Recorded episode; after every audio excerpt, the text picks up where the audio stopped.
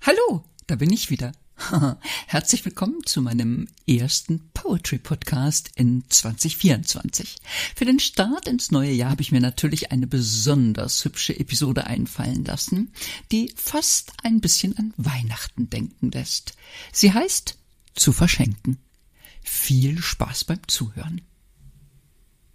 Es ist zwei Uhr mittags, es klingelt und ich flitze zur Tür. Silke, rufe ich, sagtest du nicht, du kämst erst gegen vier? Meine Freundin schält sich im Flur aus den lehmbeschmutzten Stiefeln raus. Ah, dieses deutsche Wetter, schimpft sie, hält auf Dauer keiner aus. Dann läuft sie Richtung Küche, sieht auf dem Tisch meine Kaffeetasse. Oh, könnte ich vielleicht auch einen haben? Das wäre echt klasse. Claro, sag ich und drücke den Schalter der Espressomaschine. Dann betrachte ich Silkes eher angespannte Miene. Was ist los? sag ich. Ich sehe es doch an deinem Gesicht. Irgendetwas passt dir heute nicht. Wie lange, sagt Silke, ist der Jahreswechsel jetzt vorbei? Du musst nicht die Tage zählen, ob zehn oder zwanzig ist im Grunde einerlei. Fakt ist, du siehst im Park und vorn auf dem Platz noch immer Teile von Raketen und andere unschöne Hinterlassenschaften von Silvesterfeten.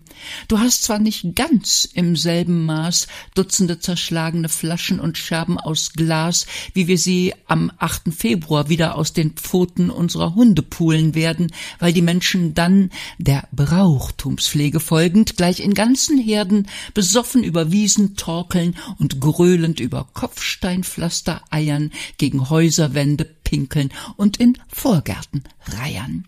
Aber daran, sagt Silke, will ich jetzt im Januar noch gar nicht denken. Ich frage mich allerdings, weshalb sich die Leute noch immer an Weihnachten beschenken, wo doch inzwischen an jedem Tag im Jahr für den Muslimen und den Christ eine neue Art von Bescherung, fast schon so wie der Karneval in Köln, zum Brauch geworden ist.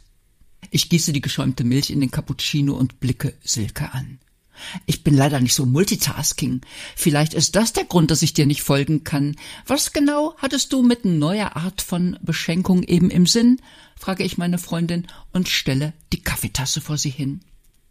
Ich find's nicht schlimm, sagt Silke, dass man den Trödelmarkt heutzutage oft umgeht und all das Zeug, was ungebraucht in deinem Küchenschrank oder in der Regalwand steht, in eine Kiste packt und draußen vor die Hecke oder Gartenmauer stellt, solange der, der sehbehindert ist, dort nicht drüber fällt. Ich habe selber schon aus solchen Kisten ungelogen manch süßes Wäschen oder eine gute Pfanne rausgezogen. Aber ich frage mich, was sich Leute dabei denken, wenn sie Gerippe von Wäscheständern und defektes Elektrogerät vor die Tür stellen mit dem Hinweis zu verschenken. Schau mal auf die andere Seite vom Platz.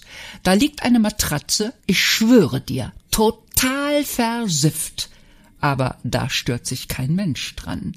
Nur wenn abends einer nebenan auf der Bank sitzt und sich einen kifft, dann meldet sich die Empörung im deutschen Saubermann, dass solch ein ungesetzliches Verhalten ja wohl nicht angehen kann. Lauf mal aufmerksam durchs Fädel, sagt Silke. Da steht an jedem zweiten Eck Zeugs, da fragst du nicht mehr, ist das Kunst oder kann das weg? Nein, da fragst du dich nur, wie kann das sein?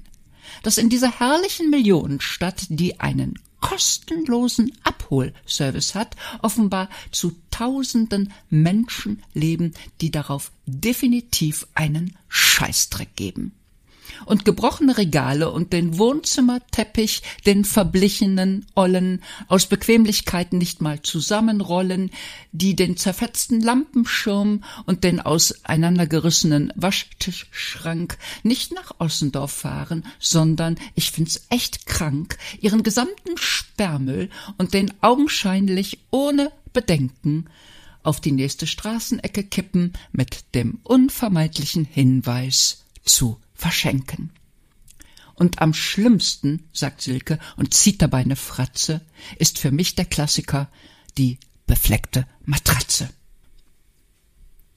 Die versiffte Matratze, sag ich, ist nicht das Schlimmste. Tut mir leid. Das Schlimmste ist diese kölsche Wurstigkeit.